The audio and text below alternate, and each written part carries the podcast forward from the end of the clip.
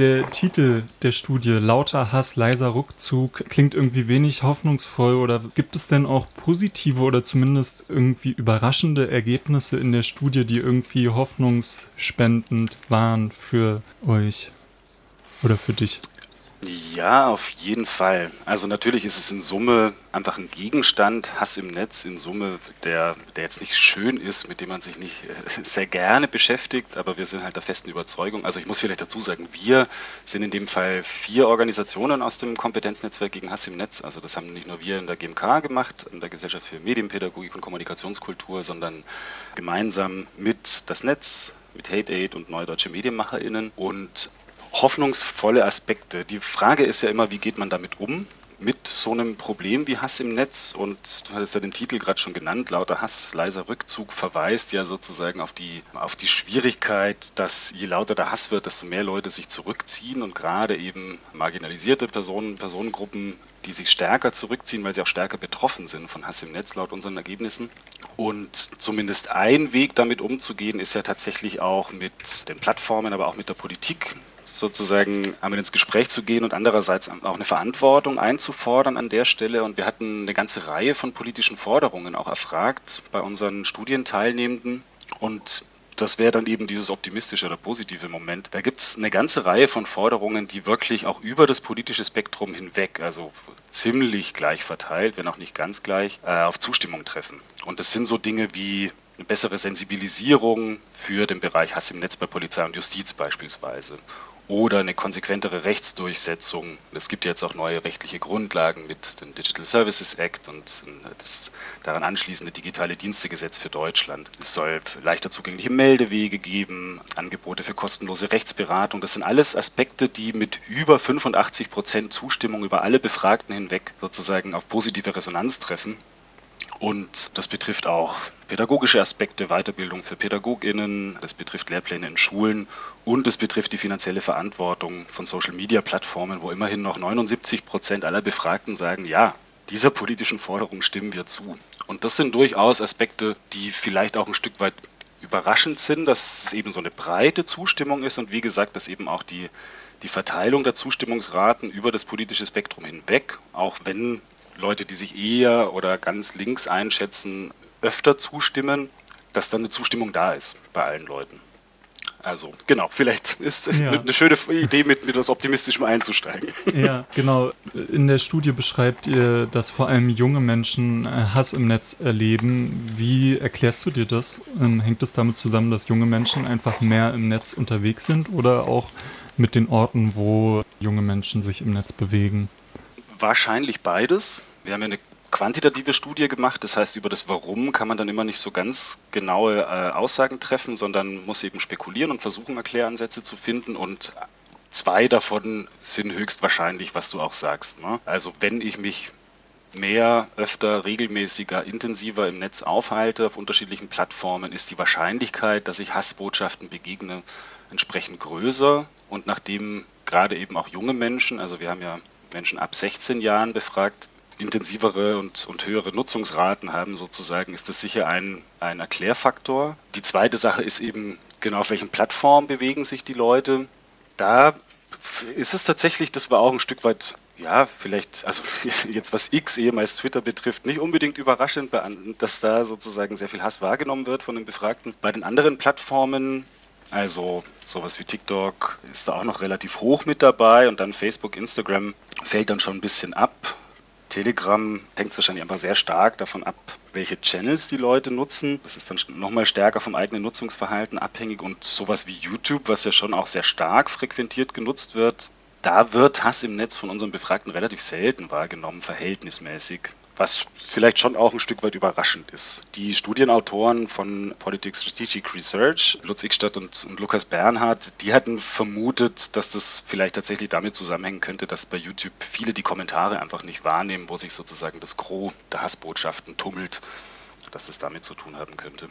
Lässt sich denn irgendwie beobachten, äh, welche Auswirkungen Hass auf junge Menschen gerade auch hat, inwiefern das auch das Verhalten der jungen Menschen im digitalen Raum verändert also vor allem was den Umgang mit Hass im Netz betrifft, das hat uns natürlich interessiert. Ne? Also egal, ob die, ob die Hass im Netz schon mal selber äh, erfahren haben, ob sie betroffen sind oder nicht, wie gehen denn die Leute damit um?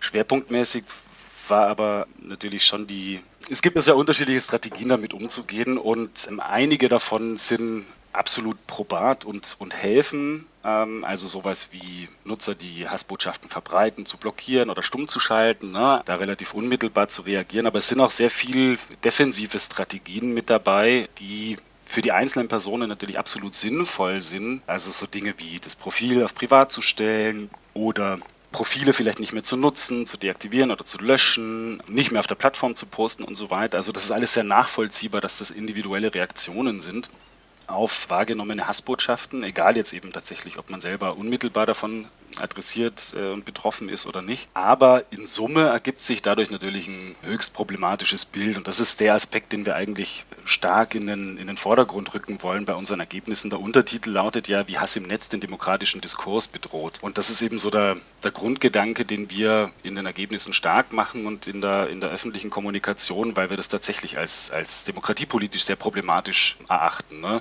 Egal ob das jetzt junge oder ältere Menschen sind. Die Frage ist ja eben tatsächlich, okay, wenn sich diejenigen, die stärker von Hass im Netz betroffen sind, und wir sehen eben, das sind insbesondere, also deutlich überdurchschnittlich Menschen mit sichtbarem Migrationshintergrund. Das sind, okay, auch PolitikerInnen äh, tatsächlich in der Wahrnehmung der, der NutzerInnen. Das sind auch Menschen mit homo-, bisexueller Orientierung. Und eben junge Frauen sind auch besonders stark betroffen. Und wenn sich gerade diese Personengruppen neben anderen stärker aus einem öffentlichen Diskursraum zurückziehen, und ich glaube, wir sind uns wahrscheinlich einig, dass das Internet einfach einer der wichtigsten Debattenräume unserer, unserer Gegenwart ist für die Demokratie und für Meinungsbildung, politische Meinungsbildung. Dann haben wir da ein deutlich verzerrtes Bild. Und dann heißt es, dass dort eben, dann kommen wir wieder zum Titel zurück, ne, der laute Hass sozusagen sichtbarer wird, es so aussieht, als gäbe es da irgendwie Mehrheitsverhältnisse, die aber so eigentlich gar nicht da sind, weil sich viele auf eine Weise zurückziehen, die nicht wahrnehmbar ist. Und sowas können wir mit, mit unserer Studie, glaube ich, ganz gut zeigen. Und das macht eben deutlich, da muss gegengesteuert werden auf unterschiedlichen Ebenen. Genau, also Grundannahme ist an sich, dass der digitale Raum sich von dem gesellschaftlichen, sonstlichen Diskurs eigentlich gar nicht mehr trennen lässt, sondern eigentlich da nur fortwirkt und das eins ist was ich irgendwie auch mich gefragt habe, also wie du gerade beschrieben hast, dass Hass im Netz sich vor allem gegen äh, PolitikerInnen, Geflüchtete und AktivistInnen zum Beispiel richtet. Daran lässt sich ja erkennen, wie stark unsere Gesellschaft digital gespalten ist.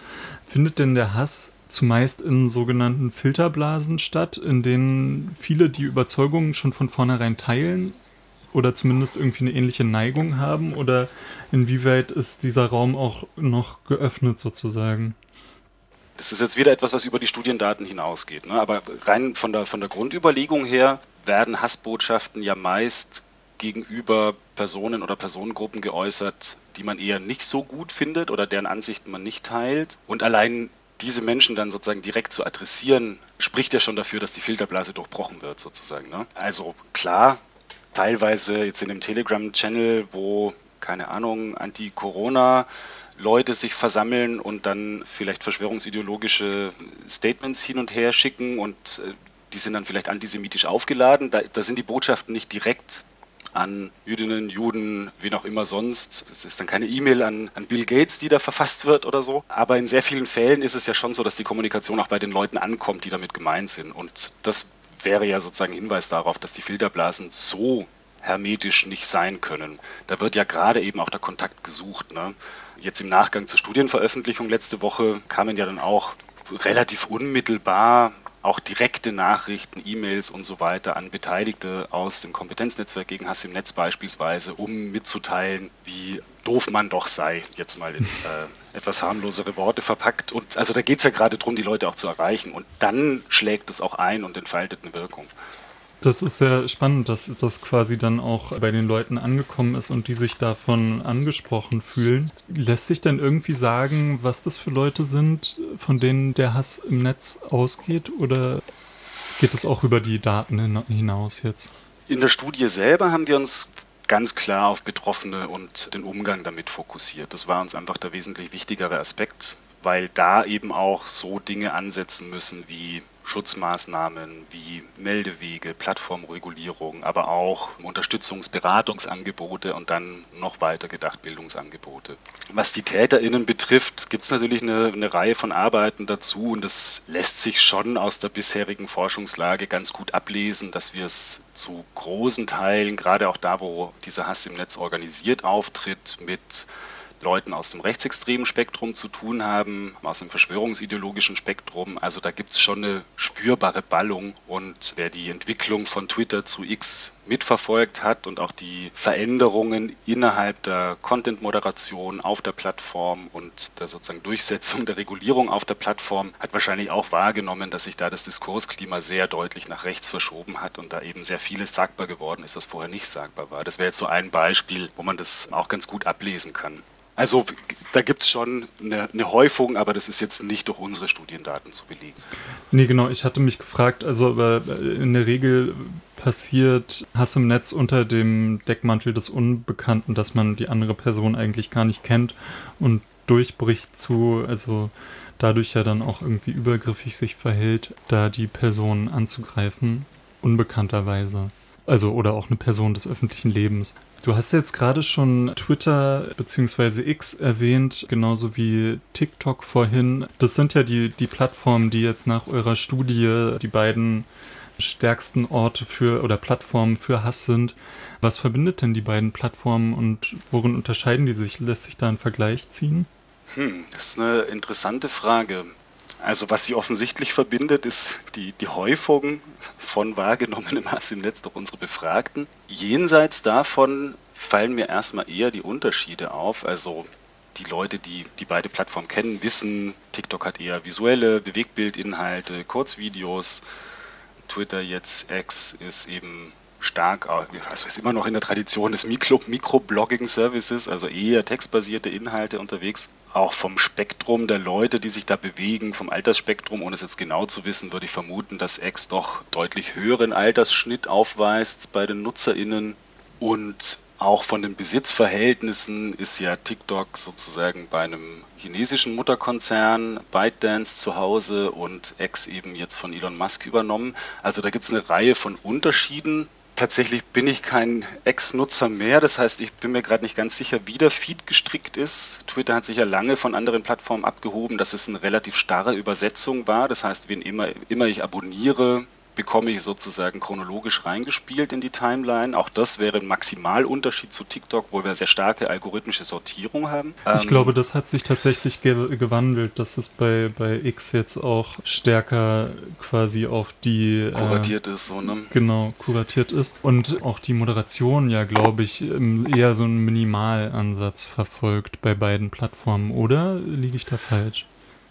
Also äh, X auf jeden Fall. Da ist es ja äh, ganz gut dokumentiert. Bei TikTok, die Plattform hat schon einige Bemühungen gezeigt, auf die ganze Kritik zu reagieren, aber nichtsdestotrotz stößt man auch dort anhaltend auf Inhalte, die eigentlich sei jetzt mal löschenswert wären oder zumindest problematisch von ihren inhaltlichen Gehalten her. Was vielleicht schon auch noch ein Unterschied ist, ist die Art und Weise. Also dadurch, dass eben TikTok eine, eine Videoplattform ist, sind da die Inhalte auch oft nicht so leicht erkennbar. Ne? Also das ist ja eine unendliche Menge sozusagen an Content, der auf diesen Plattformen zirkuliert. Das heißt, sehr oft arbeiten die eben erstmal mit einer algorithmischen Vorsortierung, um hochproblematische Inhalte rauszuputzen. Und das ist tatsächlich bei visuellen Inhalten, KI-Entwicklung hin oder her, ein Ticken schwieriger als bei maschinenlesbaren Textgehalten. Und wir wissen eben auch, dass gerade eben auch rechtsextreme AkteurInnen natürlich sehr versiert mitunter mit diesen juristischen Schwellen umgehen. Also was darf ich denn sagen, was ist löschenswert und so weiter. Und dann versuchen durch,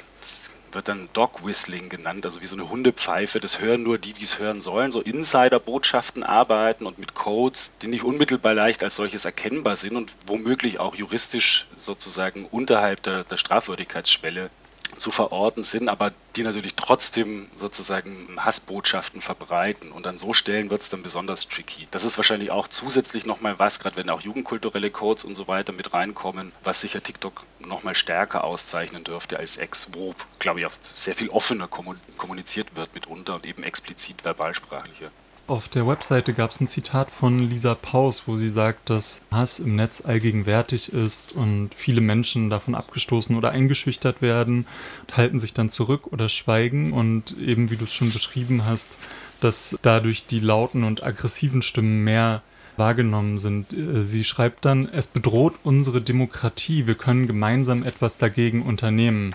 Was können wir denn deiner Meinung nach für sinnvolle Schritte unternehmen, um unsere Demokratie im Silicon Valley oder auf TikTok zu verteidigen? Eine ganze Reihe von Dingen. Das ist immerhin schon mal gut. Also es gibt durchaus Handlungsoptionen für sehr verschiedene AkteurInnen. Was uns als individuelle UserInnen betrifft, können wir natürlich, wenn wir sowas wahrnehmen, gerade auch Hassbotschaften gegen andere oder so, und wir fühlen uns in der Lage, das zu tun, können wir auch einfach darauf reagieren. Wir können sogenannte Counter-Speech äh, ausüben, also Gegenrede leisten, ähm, Einspruch erheben, unsere Ansichten kundzutun, wenn sie dem widersprechen beispielsweise und sowas zurückweisen. Wenn wir selber betroffen sind, kann man natürlich irgendwie auch sowas wie blockieren und melden. Gerade auch das Melden ist durchaus relevant. Also im Vergleich zu von vor ein paar Jahren hat sich schon einiges getan, was die Reaktionen auch von Strafverfolgungsbehörden betrifft. Und das wären jetzt mal so, so unmittelbare Aspekte. Gleichzeitig braucht es eben eine ganze Reihe von Unterstützungsmaßnahmen, gerade auch für Betroffene. Also genau, das ist ja vorher auch nochmal darauf hingewiesen, ne, die Leute, die am stärksten als Betroffene wahrgenommen werden von unseren Befragten, sind eben tatsächlich Menschen wie PolitikerInnen, Geflüchtete, Aktivisten, Menschen mit Migrationshintergrund und so weiter und so fort. Und das ist eine lange Liste, die sozusagen weiterreicht, äh, was, was gerade auch marginalisierte Personen, Personengruppen betrifft. Da braucht es eine entsprechende Unterstützung, also Beratungsleistungen, die es natürlich auch zum Teil schon gibt, aber teilweise auch vielleicht noch nicht bekannt genug ist oder dann doch andere Unterstützungsleistungen herangezogen werden, oft auch im privaten Umfeld, wo Leute mit Friends, Familien und so weiter ins Gespräch gehen. Und dann sind eben diese ganzen politischen Folgemaßnahmen einfach wichtig umzusetzen. Ich hatte ja schon gesagt, ne, dieser Digital Services Act, DSA abgekürzt, der auf EU-Ebene beschlossen wurde, gilt seit tatsächlich eben gerade zwei Tagen jetzt auch für, für kleinere Plattformen. Also da geht es dann darum, dass die sozusagen eine gewisse Verantwortlichkeit haben müssen und auch sowas wie, wie müssen die denn reagieren auf Hassbotschaften und so weiter, in welchen Zeiträumen und mit welchen Sanktionsmechanismen. Und in Deutschland braucht es dann eben auch einfach ausreichend ausgestattete Behörden, nämlich eben so eine sozusagen Aufsichtsbehörde, die jetzt mit dem Digitale Dienstegesetz genauer ja, also wo sozusagen das Aufgabenprofil ähm, genauer umrissen werden soll. Das sind alles Maßnahmen, die, die eine Rolle spielen. Und dann eben gerade aus GMK-Perspektive, ne, mit unserem Blick auf Medienpädagogik, ist natürlich auch klar, wenn wir wollen, dass möglichst viele Leute solche Hassbotschaften gut erkennen können, dass die wissen, wie, wie sich das gestaltet, dass sie ihre Handlungsoptionen auch kennen und so weiter, dann verweist es natürlich auf so Aspekte wie Medienkompetenzförderung. Und eben gerade nicht nur für junge Menschen, auch wenn man die vielleicht am leichtesten erreicht in Bildungsinstitutionen, aber wir wissen einfach, dass in dieses ganze Hassgeschehen Erwachsene auch maßgeblich mit verstrickt sind, als TäterInnen und als Betroffene. Also auch da gilt es, Wege zu finden, die zu erreichen und die sozusagen zu befähigen, einen möglichst kompetenten Umgang damit zu pflegen. Vielleicht nochmal, weil das jetzt auch angrenzt sozusagen an äh, ja, den demokratischen Diskurs. Was ja bemerkenswert ist, die AfD ist als einzige deutsche Partei wirklich sehr präsent auf TikTok und wie würdest du das bewerten, für, also die Multimedia-Strategie der AfD, inwiefern wir jetzt dafür mit einer kommenden Wahlgeneration, die jetzt da entsprechend radikalisiert wird und auch ja viel Hassbotschaften ausgesetzt ist, da irgendwie der Demokratie schwere Zeiten bevorstehen und was vielleicht Möglichkeiten wäre, ob wir jetzt alle zu TikTok dann auch gehen müssen, um da Gegenrede zu leisten. Ja, ist ein äh, guter und wichtiger Punkt. Also auch schon in Zeiten, als Facebook noch die wichtigste Social-Media-Plattform war, kamen relativ schnell Meldungen, dass die AfD aus dem Parteienspektrum in, in der Bundesrepublik Deutschland die aktivste und auch am meisten gefolgteste Partei sei. Das ist eben etwas, was sich jetzt auch auf TikTok wieder abbildet, dass die da sehr aktiv agieren. Und ja, es wurde ja vorher schon gesagt, was Gegenstrategien sind. Eine Frage, die wir auch noch hatten, das vielleicht irgendwie eine ganz interessante Fußnote ist, die Frage Hass im Netz, also sozusagen Zustimmung zu dem Statement, Hass im Netz muss ausgehalten werden, wenn er nicht gegen Gesetze verstößt. Und das ist eben natürlich genau die Krux so ein bisschen. Ne? Also Hass im Netz umfasst solche Dinge wie Volksverhetzung, Beleidigung, Verleumdung und Drohungen und so weiter. Wir sehen das eben tatsächlich ein bisschen weiter. Also das ist sozusagen nicht unbedingt eine juristische Kategorie, die wir da aufmachen. Und wirklich herausfinden, wo diese Grenze liegt, kann man im Prinzip tatsächlich nur, wenn sowas eben juristisch durchdekliniert wird. Also wenn gemeldet wird, wenn was zur Anzeige gebracht wird und dann obliegt es den Strafverfolgungsbehörden zu entscheiden, ob es eben sozusagen strafwürdig ist oder nicht, ob das weiterverfolgt wird oder nicht. Aber gerade eben auch dieses Melden von Hassbotschaften ist, denke ich, ein wichtiger Aspekt. Dokumentiert und gemonitort wird ja auch von zahlreichen Leuten aus einem aktivistischen Spektrum, aus dem journalistischen Spektrum und so weiter. Also das ist sicher auch wichtig, einfach deutlich zu machen, auf welche Art und Weise wird da kommuniziert und dann vielleicht tatsächlich dann auch hier wieder mit Blick auf jüngere Menschen im eigenen Umfeld, aber vielleicht auch irgendwie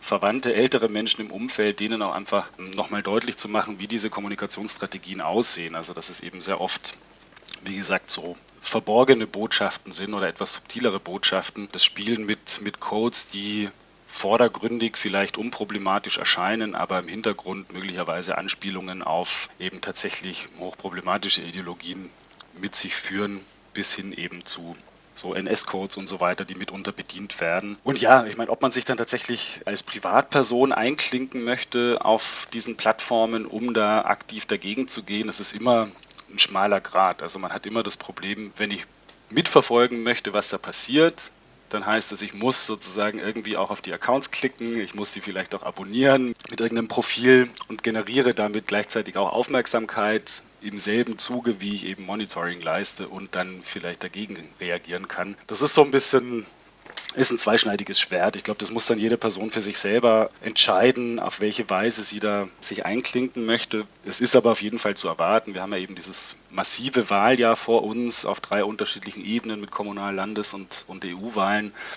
dass der, der, Wahlkampf sehr stark eben und gerade auch auf den Online-Plattformen geführt wird und dass das mitunter sehr hässliche Formen annehmen wird. Um die Klammer zu schließen, ja vorher irgendwie gesagt, wir haben die Zustimmungswerte zu diesem Hass im Netz muss ausgehalten werden, wenn er nicht gegen Gesetze verstößt als Item mit drin und hatten gleichzeitig eben auch die Wahlabsicht, also nach Sonntagsfrage nach Parteien erfragt. Und diesem Statement stimmen tatsächlich mit einem, also deutlich abgehoben von den anderen Parteien, praktisch die Hälfte derer, die sagen, sie würden jetzt die AfD wählen, stimmen diesem Statement zu.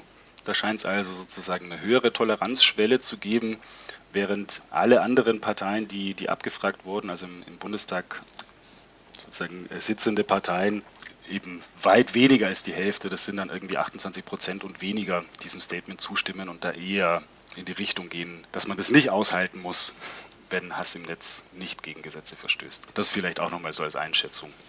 Ja, wo ja eigentlich auch von der AfD oft am lautesten sich beschwert wird darüber, wenn da irgendwie Gegenrede stattfindet oder eine Kritik geäußert wird. Genau, die ganze Studie lässt sich äh, auf der Webseite des Kompetenznetzwerks Hass im Netz finden unter dem Titel Lauter Hass, leiser Rückzug. Und da gibt es auch eine sehr schön gestaltete Webseite, die zum Beispiel auch GIFs im Angebot hat.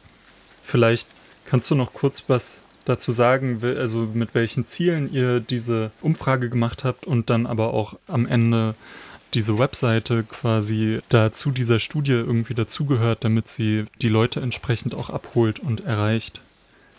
Also grundsätzlich geht es mit der Studie darum, nochmal sehr fundiert und tiefgehend einen Status quo abzubilden. Ne? Wie nehmen Menschen in Deutschland Hass im Netz wahr? was verstehen die als solchen, wie gehen die damit um, wer ist davon betroffen, was sind Effekte, auch sowas wie gesundheitliche Beschwerden, sozialer Rückzug und so weiter und dann eben diese wichtige Frage nach Zustimmungswerten zu politischen Forderungen. Das ist sozusagen en gros der Inhalt der Studie. Das richtet sich zum einen natürlich eben an politische EntscheiderInnen, an dann im Weiteren auch Plattformbetreibende aber um eben nicht nur bei sozusagen äh, bei diesen Ebenen stehen zu bleiben oder jetzt die Wissenschaft zu adressieren, ist uns eben auch wichtig als Organisationen, die die Studie rausgegeben haben, dass wir die, die Inhalte auch auf eine Weise aufbereiten und transportieren, dass möglichst viele Menschen die wahrnehmen können, dass die eben auch verstehen können, dass Hass im Netz tatsächlich ein demokratiepolitisches Problem darstellt, dass es eben nicht alle gleich trifft, obwohl wir alle mit betroffen sind von Hass im Netz. Und deswegen gibt es zum einen eine Social-Media-Kampagne, die eben auch versucht, sozusagen diese Inhalte zu übersetzen aus der Studie und darüber hinaus auch Handlungsoptionen aufzuzeigen. Also die vier beteiligten Organisationen, wer sich das mal angucken will, die kommunizieren schon seit zwei Wochen mittlerweile auf ihren Social-Media-Kanälen einige ergänzende Inhalte und auch Inhalte aus der Studie. Und die Webseite zur Studie hat eben genau denselben Zweck. Ne? Die soll sozusagen alle Interessen, alle Leute, die sich dafür interessieren, die da ein bisschen tiefer gehen wollen, abholen und von allgemeinen übersichtlichen Inhalten, überblickenden Inhalten bis hin zum eben Volltext der Studie, die unter freier Lizenz online steht, ein Angebot sein sich da zu informieren. Und klar, es ist immer nur eine Momentaufnahme. Ne? Also ich denke, es ist schon wichtig und da spreche ich auch für die, für die herausgebenden Organisationen, dass sowas eben regelmäßig durchgeführt wird. 2019 gab es eine, eine ähnlich detaillierte und umfassende Studie vom IDZ in Jena und seitdem kleinere Erhebungen, die immer wieder sozusagen Einblicke geben. Aber seit 2019 für Deutschland gab es unseres Wissens keine ähnlich detaillierten Daten zu diesem Phänomenkomplex. Und insoweit eine herzliche Einladung an alle, da mal ein bisschen tiefer einzusteigen und sich dazu zu informieren und dann auch Handlungsschritte zu ergreifen.